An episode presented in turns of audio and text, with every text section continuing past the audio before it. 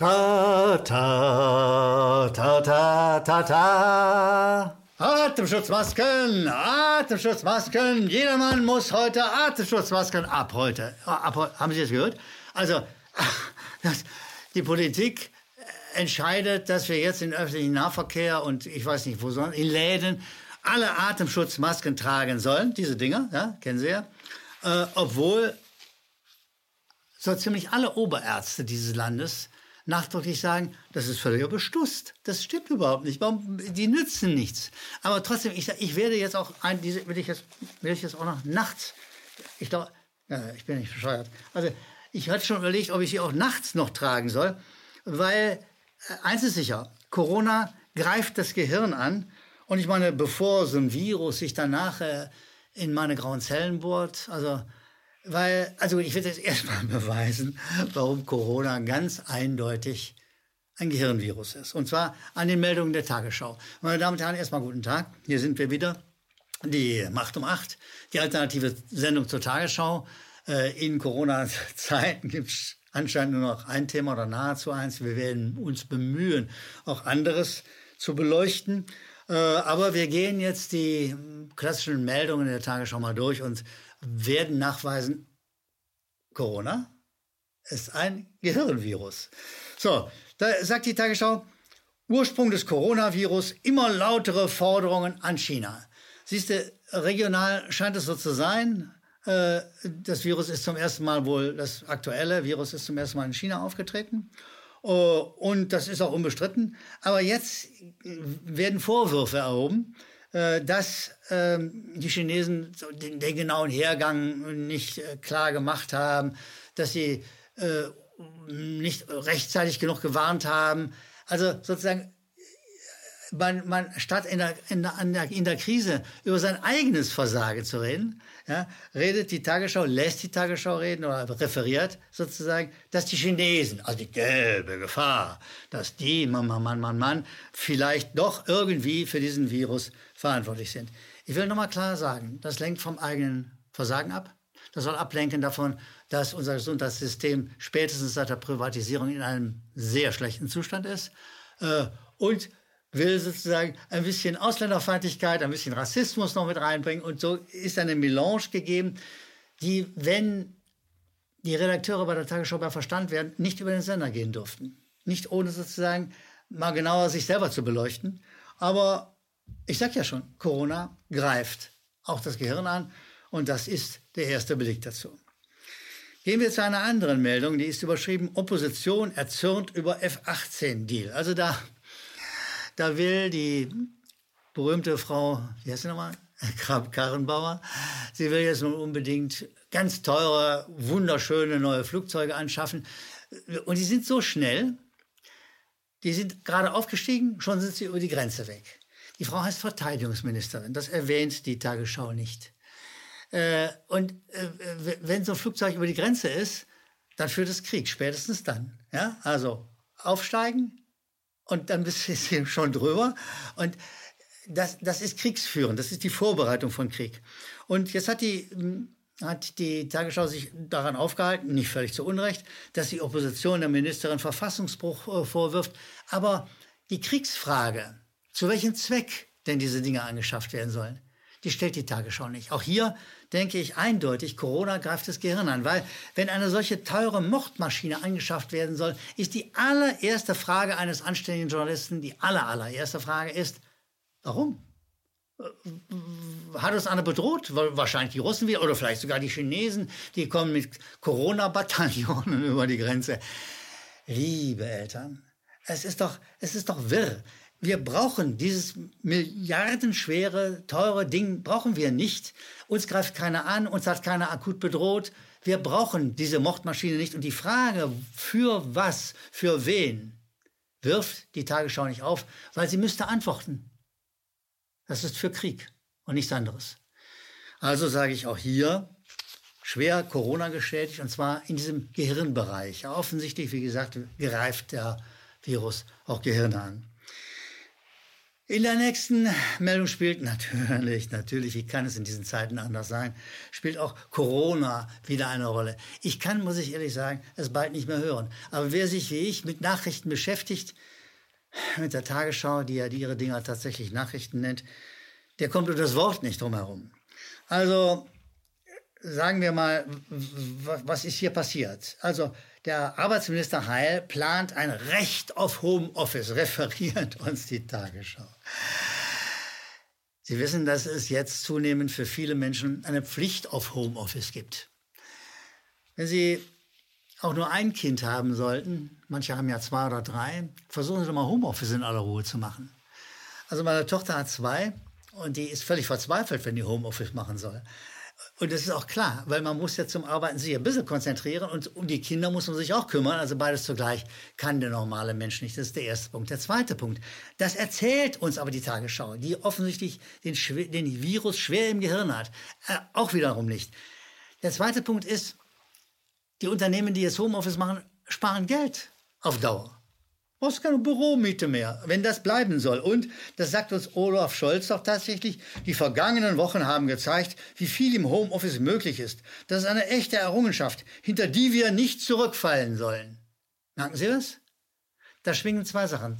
Erstens weiß Scholz schon, also wir werden schon länger mit dieser Corona-Sache leben, das weiß ich schon. Ich bin ja ein Obermedizinarrat, da kenne ich mich aus, das wird länger dauern. Die zweite Sache ist, das geht nicht nur um Corona.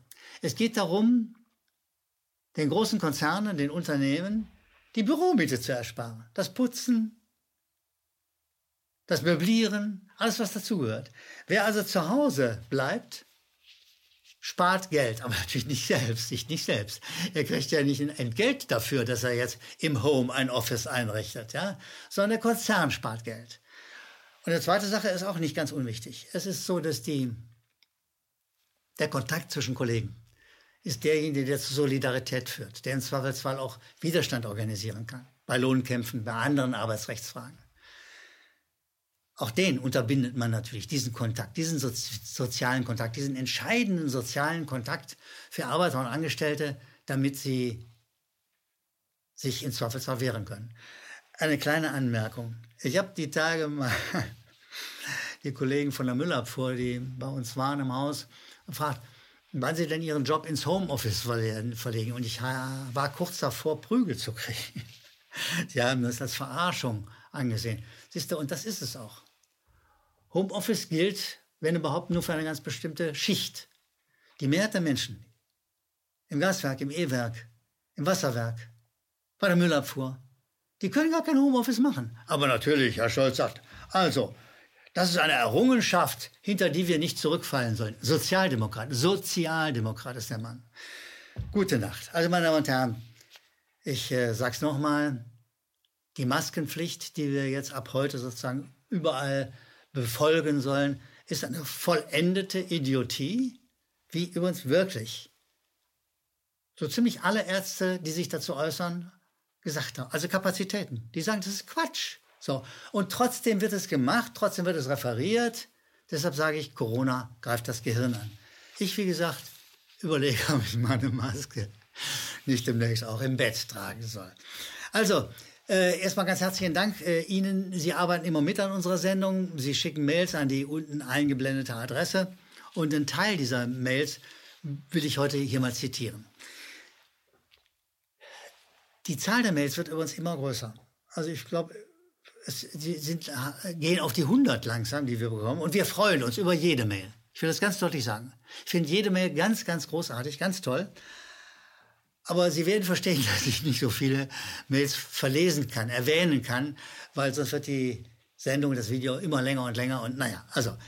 Aber ein paar davon will ich Ihnen unbedingt zu Gehör bringen. Also da ist Ariane Engelhardt aus Stuttgart, die sagt, Schönen Dank, Frau Engelhardt Stuttgart. Ich sorge mich wirklich um den Geisteszustand unserer Republik. Das meint sie angesichts Corona und mm, wir sagen ja, wir, die Sorge haben wir auch. Wir sagen ja sogar, wir glauben, dass Corona das Gehirn eingreift.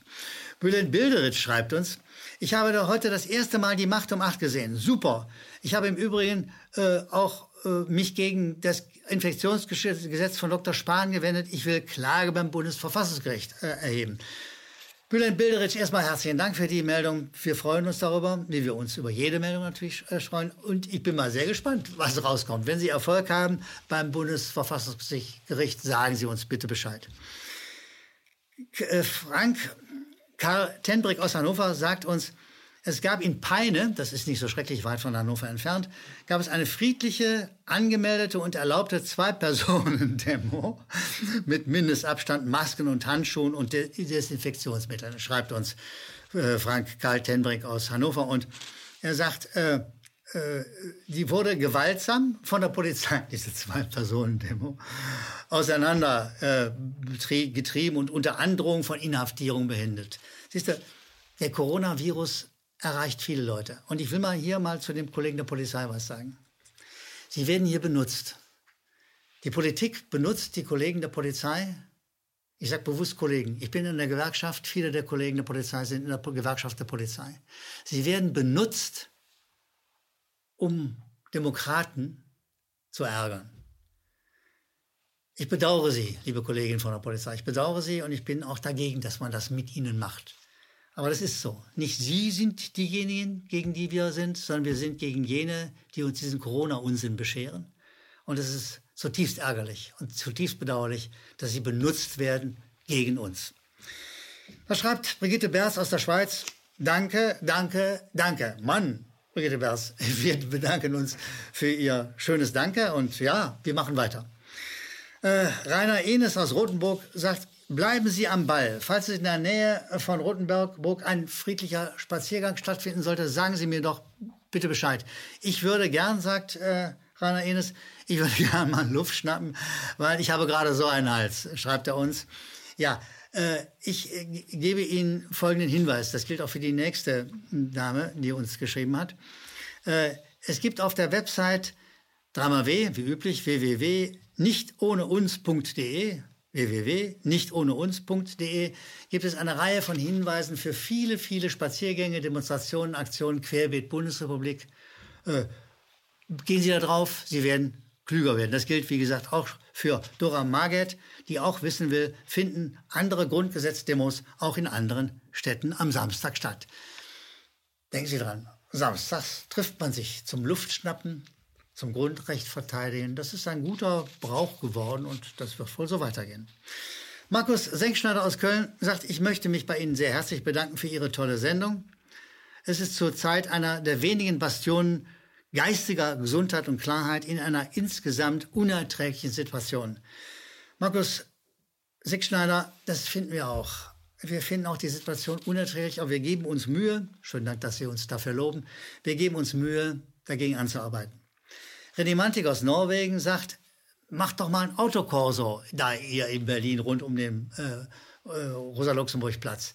Ja, ein guter Tipp, weil Autokorso kann man nicht so schnell verbieten oder auseinandertreiben, meint René Mantik aus Norwegen. Thomas Pelte schreibt uns, lieber Herr Gellermann, Sie haben in Ihrer Sendung vom 16. April den entscheidenden ökonomischen und politischen Einfluss von Bill Gates auf die Weltgesundheits, die WHO, nicht erwähnt. Haben Sie es vergessen? Nein, Herr Pelte, habe ich nicht vergessen. Aber ich kann nicht immer alles in einem Paket erwähnen. Äh, trotzdem und gerade deshalb herzlichen Dank für den Hinweis. Dr. Winfried Schmeil aus Karlsruhe schreibt uns, sehr geehrte Herren, bin gerade zum ersten Mal auf Ihre Sendung gestoßen. Wunderbar. Ich wünsche Ihnen weiterhin diesen großartigen Mut. Und da sage ich mal, Dr. Winfried Schmeil schreibt an sehr geehrte Herren, ich will nicht kleinlich sein, aber lieber Herr Dr. Schmal, in unserem Team sind natürlich auch jede Menge Damen. Wir sind eine gemischte Mannschaft. Männer und Frauen sind ja ziemlich gleichberechtigt und produzieren dieses Teil, was Sie jetzt möglicherweise gerade sehen. Felix Frank äh, erinnert uns daran, dass die Tagesschau mit zweierlei Maß misst. Während die Demonstrationen äh, gegen diese Corona-Diktatur, also für das Grundrecht exakt, bei ihr entweder gar nicht auftauchen, wie jüngst mal wieder, äh, oder äh, negativ äh, angemerkt werden oder karg bemerkt werden, nichts über die Inhalte erzählt wird.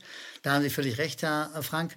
Äh, können, kann aber die, dieselbe Tagesschau einen schönen Beitrag zu Hongkong sagen, da ganz sympathisch finde ich das alles. Da gibt es eine Demokratiebewegung und dann hofft man auf einen Wahlsieg der Demokratischen Partei. Siehst du, so offensichtlich schreibt Felix Frank, so offensichtlich ist es. Die deutschen Widerständler, die deutschen Demokraten, die deutschen Verteidiger des Grundgesetzes, die gibt es entweder nicht oder knapp oder inhaltsleer. Aber Hongkong, mein lieber Mann, da sagt der Coronavirus im Gehirn des aktuellen Chefredakteurs oder wer auch immer die Meldung gerade macht, ja, in Hongkong, da ist ja wirkliche Demokratie. Bei uns, das weiß ich nicht. Die sind ja, also man weiß es nicht so richtig. Siehst du, ich freue mich über jede Mail. Sie unterstützen uns, Sie machen unsere Sendung reicher. Machen Sie weiter. Wir, meine Damen und Herren, wir, meine Damen und Herren, wir machen auch weiter. Wir sehen uns. Bis bald. Möglicherweise sehen wir uns auf dieser oder jener Kundgebung, auf diesem oder jenem Spaziergang, auf dieser oder jener Demo für das Grundgesetz. Ich würde mich sehr freuen, Sie zu sehen. Jüngst in Berlin habe ich viele Hände geschüttelt, soll ja auch verboten sein, Hände schütteln. Da waren ganz viele von Ihnen, die gesagt haben, Mann, macht weiter. Ja, wir machen weiter. Deshalb herzlichen Dank für Ihre Lesermails. Wir sehen uns bald wieder, sei es im Video, sei es virtuell oder in der Wirklichkeit auf Straßen und Plätzen dieser Republik. Bis bald, Ihre Macht. Um Macht.